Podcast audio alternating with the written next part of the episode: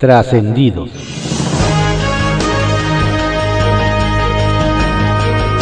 Continuamos con la audiosíntesis informativa de Adriano Ojeda Román, correspondiente a hoy, viernes 8 de enero de 2021.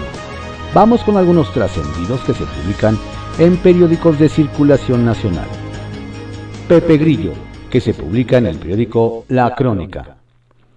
Peleando sin salir de casa. Dolores Parierna dejará pasar la oportunidad de reelegirse como diputada federal. Para ella, sería pan comido quedarse otros tres años en San Lázaro, pero decidió cambiar de aires.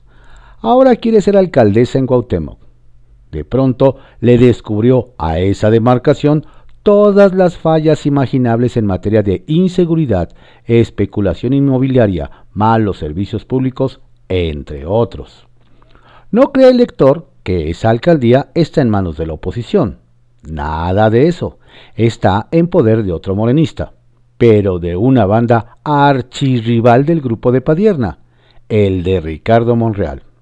De modo que para desplazar a sus adversarios y perfilarse para ser considerada candidata a jefa de gobierno de la Ciudad de México en 2024, Dolores va rumbo al centro histórico, quiere estar lo más cerca posible del Palacio del Ayuntamiento. Landó en aprietos.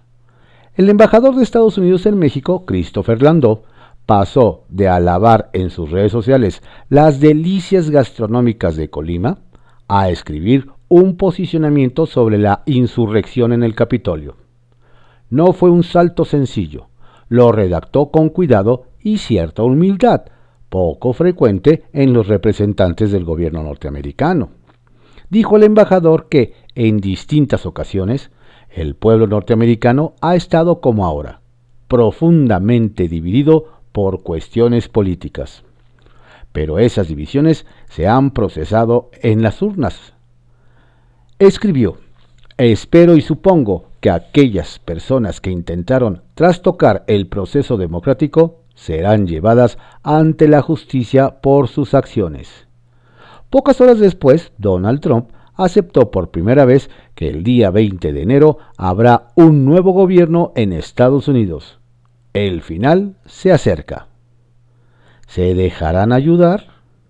Los empresarios del país quieren participar en el megaoperativo de vacunación anti-COVID para alcanzar más rápido los objetivos de cobertura el Consejo Coordinador Empresarial tiene listo un plan para apoyar a las autoridades.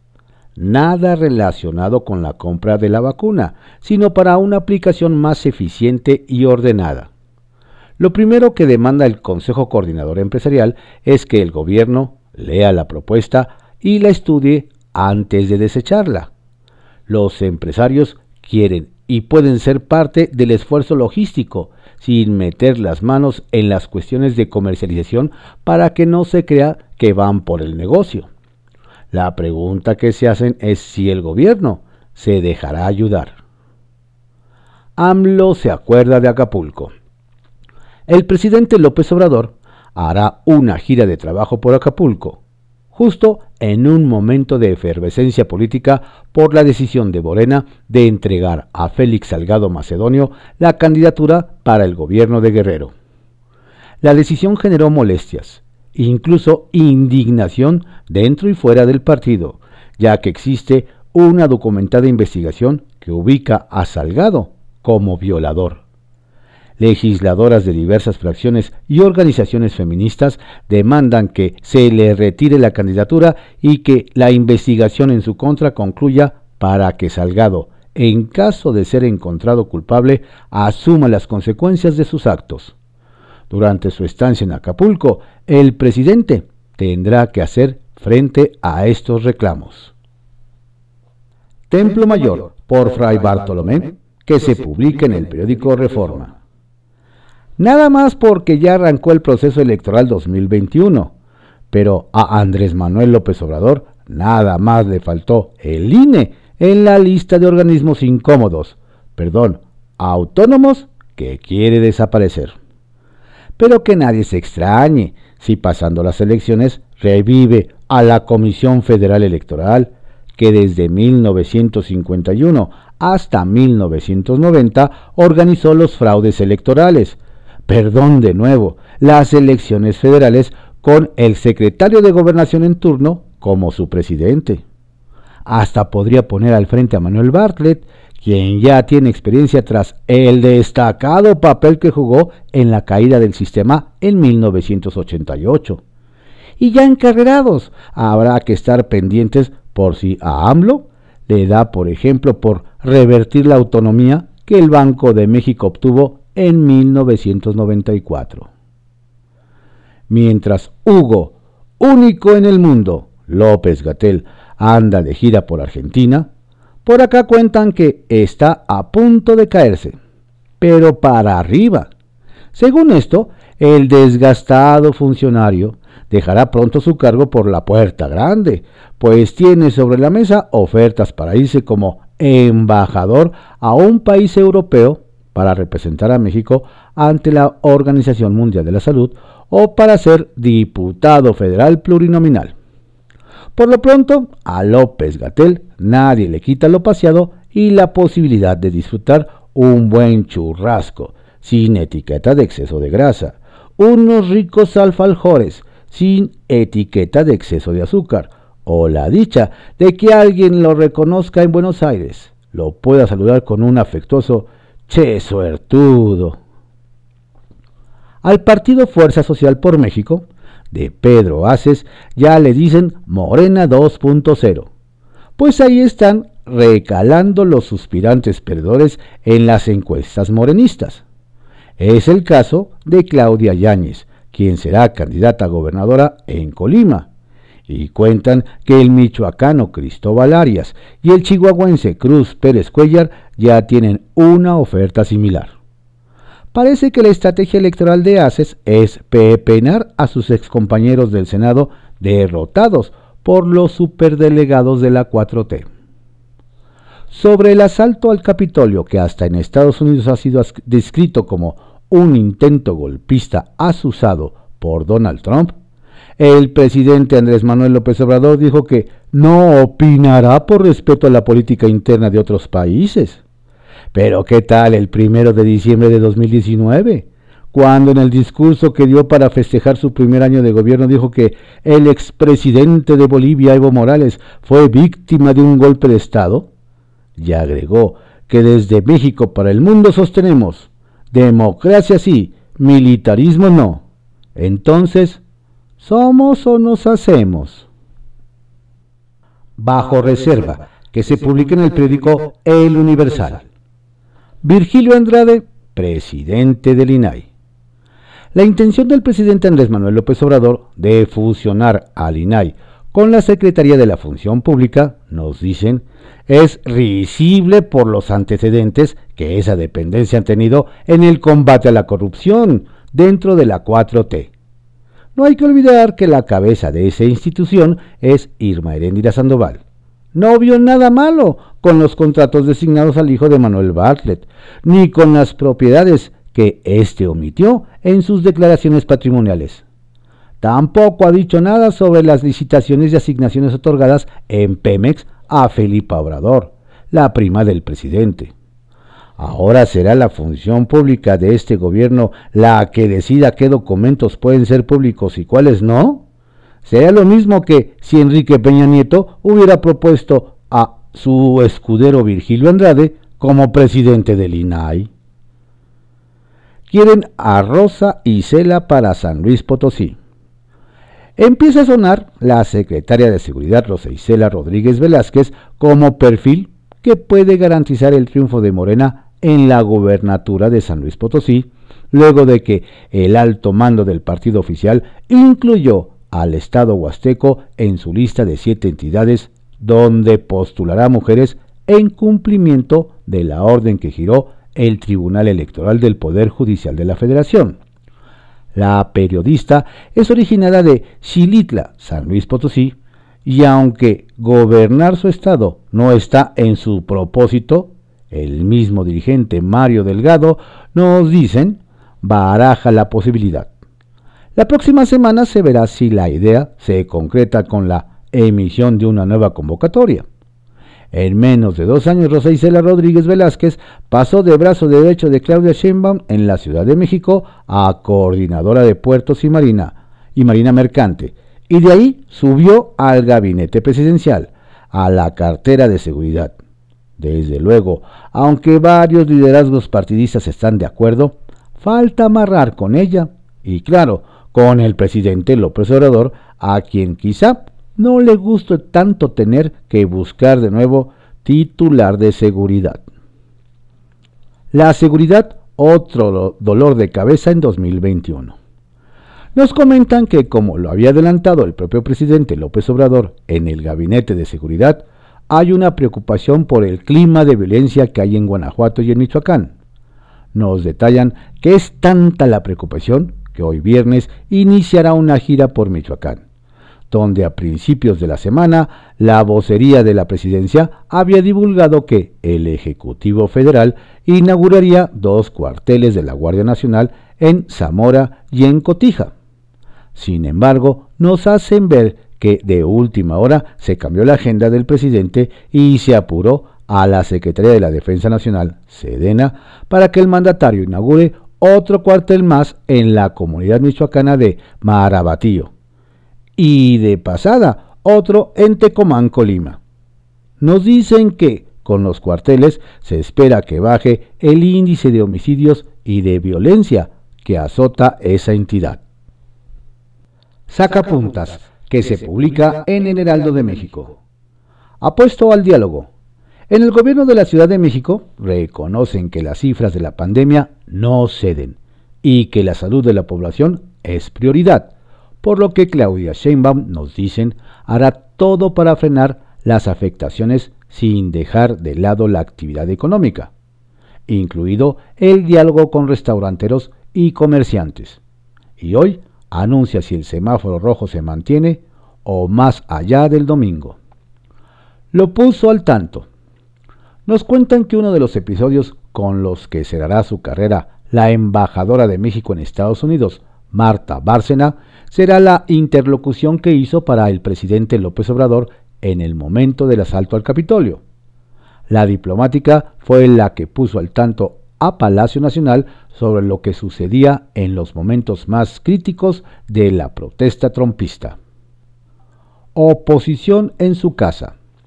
Se activó, de acuerdo con el dirigente de Morena, Mario Delgado, la campaña negra contra su candidato al gobierno de Guerrero, Félix Salgado Macedonio. Pero nos dicen que no es de parte del PAN, PRI PRD, sino de la mismísima secretaria de Mujeres del Comité Ejecutivo Nacional de Morena, Carol Arriaga, y hasta amaga con llamar a no votar por él. Inicia transición. Transición ordenada están llevando en la SEP el saliente secretario Esteban Moctezuma y su sucesora Delfina Gómez. Ayer se reunieron en la dependencia, ya hablaron del regreso a clases este 11 de enero. Eso sí, será virtual a través del programa Aprende en casa, aunque dejan a los secretarios de los estados en semáforo verde decidir si lo harán presencial. El tapado azul. Muy calladito está el senador del PAN, Julen Rementería, ante la grilla interna por la coordinación de la bancada que dejó vacante Mauricio Curi. Nos comentan que su silencio se debe a que en el CEN de su partido que dirige Marco Cortés lo ven con buenos ojos para ser el nuevo líder parlamentario, con lo que Damián Cepeda volvería a quedarse con las ganas. Trascendió que se publica en el periódico Milenio. Trascendió que en San Luis Potosí la designación de quien abandere a Morena para la gobernatura se encamina hacia una figura femenina, pero actual funcionaria del gobierno priista, ya que las mujeres registradas hasta ahora no cuentan con la preferencia suficiente. Es así como Mario Delgado puso los ojos en Mónica Rangel, secretaria de Salud, rostro estatal del combate a la pandemia y con buena relación con el subsecretario federal Hugo López Gatel, frente a las opciones ya barajadas de Ricardo Gallardo y Javier Nava. Trascendió que mientras el dirigente nacional del PAN, Marco Cortés, abrió la puerta de su partido a los perdedores de los procesos de selección de candidatos de Morena, algunos grupos de poder al interior del Blanque Azul intenta cerrar el paso a reconocidas figuras panistas y por lo pronto amagan con frenar la reelección de una decena de diputadas federales, entre ellas Laura Rojas, expresidenta de la mesa directiva en San Lázaro, cuyo desempeño en el cargo ha sido públicamente reconocido por el líder de la bancada, Juan Carlos Romero Hicks, y el propio presidente de Acción Nacional. Trascendió que para quienes lanzaron la pregunta sobre qué pasaría en México ante una incursión en San Lázaro, similar a la del Capitolio en Estados Unidos, la experiencia de 2006 con la caótica toma de posesión de Felipe Calderón por las denuncias de fraude de Andrés Manuel López Obrador, sirvió para que el PRI, de la mano de Manlio Fabio Beltrones, hiciera ajustes y se reformó el artículo 87 de la Constitución a fin de permitir al presidente electo rendir protesta ante el Congreso, la Comisión Permanente, las mesas directivas o hasta la Suprema Corte. Confidencial, que se publica en el periódico El Financiero. Movimientos morenos en Nayarit. Pues el caso de Michoacán no es el único donde el suspirante frustrado de Morena se acerca a la oposición. Resulta que en Nayarit nos cuentan Manuel Isaac Pérez Segovia, exdelegado de Bienestar, autonombrado como uno de los mejores amigos del presidente, fue captado en reunión con la candidata del PAN a la gobernatura, la senadora Gloria Núñez Sánchez. Trascendió que Peraza Segovia estaría dispuesto a entregar información al Azul para descarrilar a Morena en Nayarit y a su candidato, el senador con licencia Miguel Ángel Navarro. Siguen cocinando alianza opositora. Ahora tocó el turno a Oaxaca de ver cocinarse la alianza opositora. Los dirigentes estatales del PRI, PRD y PAN informaron ayer que las tres fuerzas políticas oaxaqueñas registraron en el Instituto Estatal Electoral y de Participación Ciudadana la coalición Va por Oaxaca, con la que participarán en los comicios del 6 de junio próximo. Sin embargo, la contienda no se antoja tan interesante habida cuenta de que el gober priista Alejandro Murat no es de los adversarios de la 4T, sino al contrario. Tan es así que ayer hasta la esposa del presidente le escribió deseándole pronta recuperación del COVID-19. Cuestionan influyentismo de Calderón. El expresidente Felipe Calderón fue blanco de críticas en redes sociales por pretender mover hilos para que se diera atención médica a familiares de una exdiputada en Nuevo León. Si pueden ayudar, por favor, arroben a Norma Saucedo, ex coordinadora estatal de México Libre, escribió el expanista. No faltó quien le sugiriera llevar a la paciente a uno de los mil hospitales inexistentes que dijo haber construido en su sexenio. El secretario de Salud de la entidad, Manuel de la O, confirmó además que recibió una llamada de Margarita Zavala y que envió una ambulancia y gestionó la atención. Sin tarea para la Miss Delfina. Entre las tareas que ya adelantó Esteban Moctezuma a la próxima titular de la Secretaría de Educación Pública, Delfina Gómez, quedó resuelto el ya polémico regreso a clases.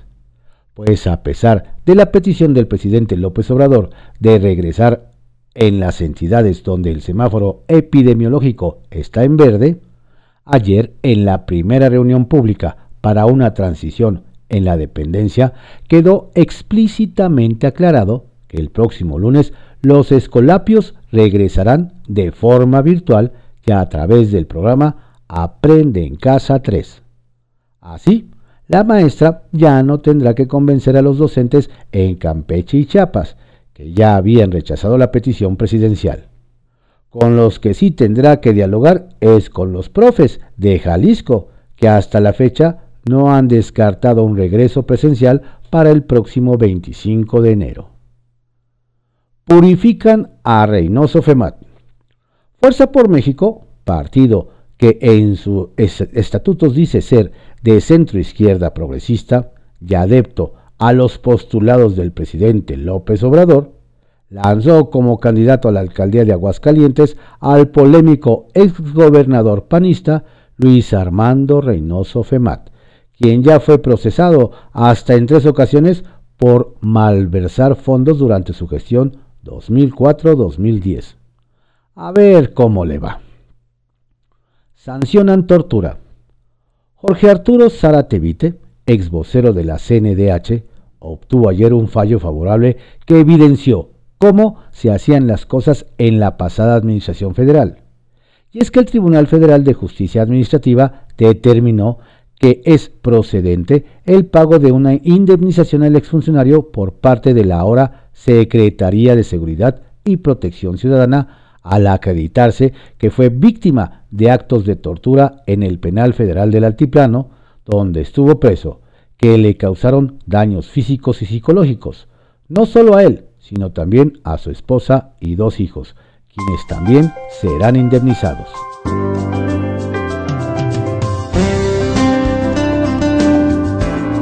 Estos fueron algunos trascendidos que se publican en periódicos de circulación nacional en la audiosíntesis informativa de Adriano Ojeda Román, correspondiente a hoy viernes 8 de enero de 2021.